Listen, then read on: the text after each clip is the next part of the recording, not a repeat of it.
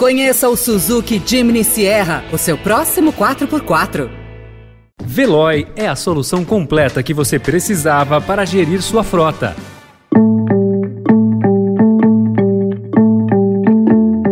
Olá, seja bem-vindo, seja bem-vinda. Começa agora mais uma edição do Notícia no seu Tempo. Esse podcast é produzido pela equipe de jornalismo do Estadão, para você ouvir em poucos minutos as principais informações do jornal. Entre os destaques de hoje, bancada de partidos do Centrão aumenta 41% nos estados e no Distrito Federal. Congonhas tem pista fechada, atrasos e filas após pneu de jato estourar. E Rússia revida ataque à ponte, bombardeia a cidade e mata 20 pessoas. Esses são alguns dos assuntos que você confere nesta segunda-feira, 10 de outubro de 2022. Estadão apresenta Notícia no seu tempo.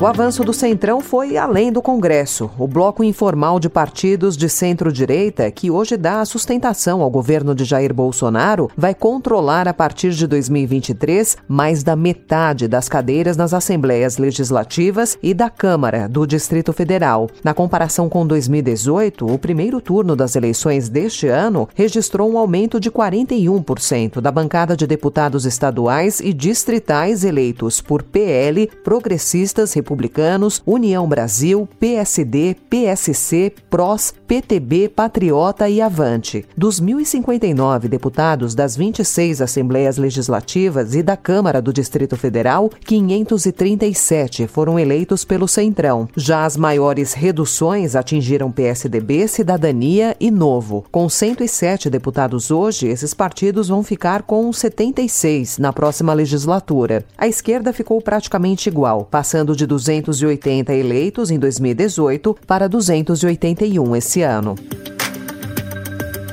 Para Carlos Ranulfo, do Centro de Estudos Legislativos da Universidade Federal de Minas Gerais, o orçamento secreto também ajuda a explicar o avanço do Centrão. O presidente Jair Bolsonaro reafirmou ontem ao canal Pilhado, no YouTube, que recebeu a sugestão de aumentar o número de ministros do Supremo Tribunal Federal, mas disse que pode rever a mudança se a corte baixar a temperatura. Bolsonaro afirmou que essa eventual alteração na Suprema Corte seria uma forma de pulverizar o poder dos ministros.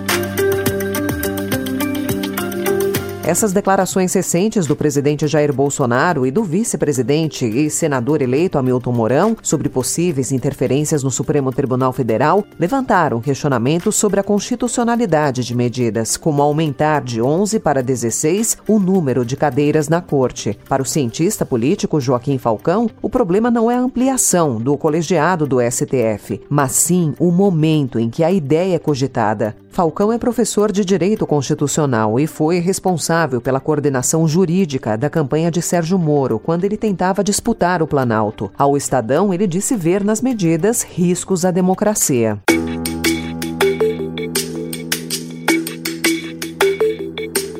Incidente com um jato executivo fechou ontem a pista do aeroporto de Congonhas, em São Paulo, e levou o caos ao segundo terminal mais movimentado do Brasil, com cancelamentos de voos e reflexos pelo país. O pneu do trem de pouso traseiro do jato estourou após o pouso. A aeronave saiu da pista e foi parar rente ao barranco, já ao lado da Avenida Rubem Berta. Cinco pessoas estavam a bordo, mas não ficaram feridas. Até às oito e meia da noite de ontem, não havia previsão para a liberação da pista. Paulista.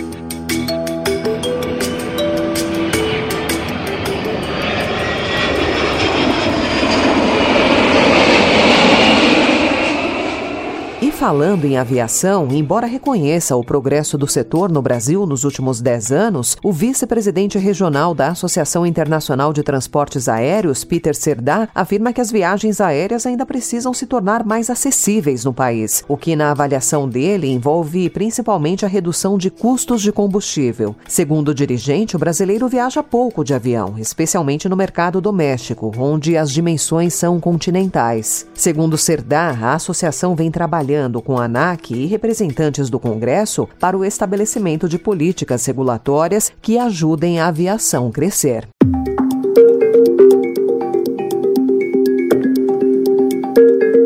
O Estadão de hoje também destaca que a corrida do varejo online para fazer rapidamente as entregas tem provocado uma disputa acirrada por espaços de armazenagem na cidade de São Paulo. Com isso, estacionamentos e fábricas ociosas, por exemplo, têm se transformado em depósitos para atender especificamente ao e-commerce. A maior procura por áreas vagas vai do miolo da capital até 30 quilômetros do centro. Nessas regiões faltam terrenos para erguer condomínios logísticos e imóveis para serem transformados em galpões.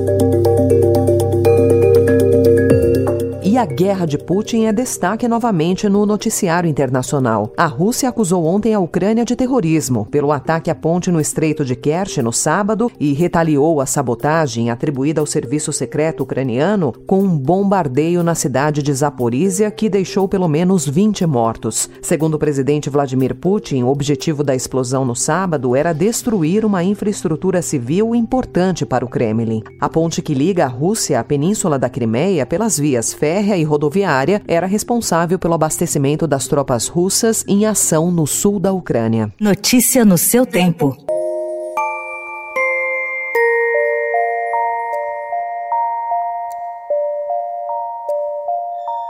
Estudo japonês apontou a fórmula ideal para fazer o bebê dormir. Os pesquisadores testaram diferentes técnicas e mediram efeitos sobre o sono das crianças pequenas. A pesquisa mostrou que caminhar por cinco minutos com a criança pode ajudar mães e pais nesse objetivo, que geralmente é desafiador nos primeiros meses. A análise também sugeriu que depois desse tempo, se o bebê já tiver adormecido, deve-se esperar de 5 a 8 minutos sentado com ele para que o bebê não volte a acordar. A pesquisa, publicada recentemente na revista científica Current Biology, contou com a participação de 21 bebês menores de 7 meses e suas mães. Two-time world champion.